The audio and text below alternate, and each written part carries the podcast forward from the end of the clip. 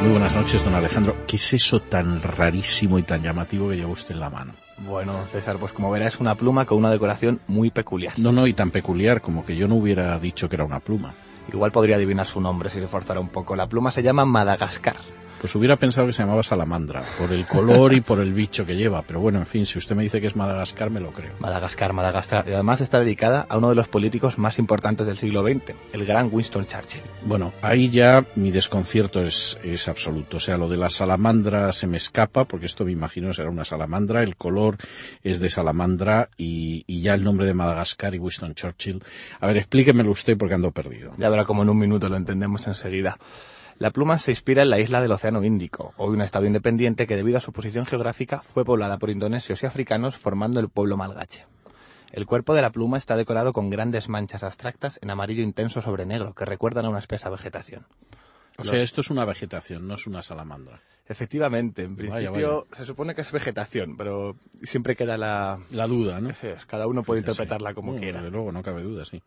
Además, los remates y el anillo central son metálicos. El clip representa la figura de un gran lagarto o salamandra, como usted bien dice, Sí. y el capuchón cierra rosca. El plumón es bicolor con la punta de iridio, dibujo en cuadrícula y, como todos los de la colección, el logotipo de edición exclusiva grabado en el centro. La pluma recuerda a las selvas y a la fauna de este continente en miniatura que es Madagascar. Y efectivamente, como usted bien decía, puede que los oyentes se pregunten qué tiene que ver esta pluma con el político inglés, pero la verdad es que tiene sentido que esta pluma esté dedicada a Churchill.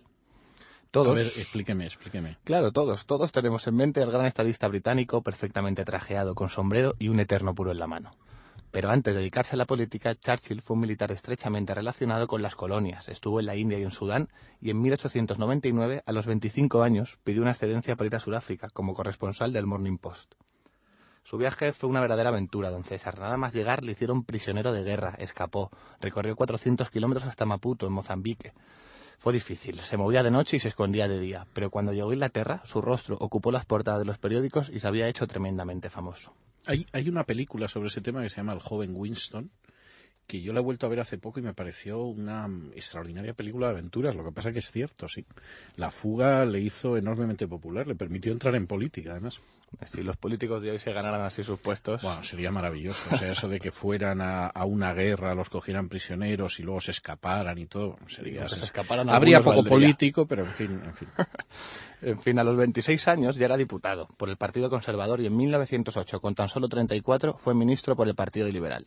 Ocupó varias carteras, la de Interior, la de Comercio, la de Marina, el Ministerio de la Guerra y el Ministerio de las Colonias. Pasó dos años en el frente francés durante la Primera Guerra Mundial y en 1940, cuando ya había empezado la Segunda Guerra Mundial, llegó a la presidencia del país. Sus cinco años en el cargo coincidieron con la guerra en la que jugó un papel fundamental. Tenía contactos constantes con su aliado Roosevelt y con su no tan aliado Stalin, y entre los tres dibujaron el mapa de Europa en la conferencia de Yalta. Sin embargo, por poner un pero, desatendió las reformas sociales que le exigía su país y los mismos ciudadanos que le vitorearon cuando afirmó que solo les podía prometer sangre, sudor y lágrimas, le retiraron su confianza política y tuvo que dejar la presidencia.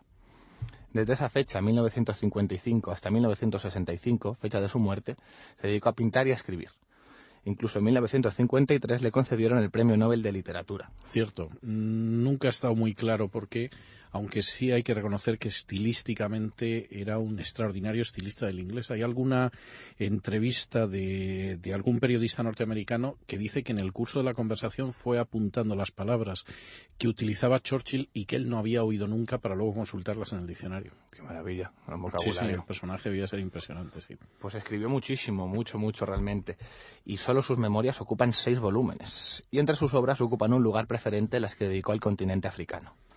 El análisis grafológico que acompaña a la pluma descubre rasgos en su escritura que muestran un pensamiento ágil, dinámico y analítico, así como un carácter enérgico pero controlado y una gran habilidad diplomática.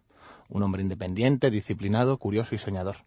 Quizá por eso amaba África, así que yo creo que esta pluma le hubiera gustado, ¿no le parece? Yo creo que sí. Lo que pasa es que, fíjese, la pluma podía haber tenido forma de puro y hubiera seguramente encajado mucho más con, con Winston Churchill. Usted sabe que hubo dos aficiones que, que él aprendió, captó, copió en la época en que estuvo en la guerra de Cuba y fueron los puros y la siesta.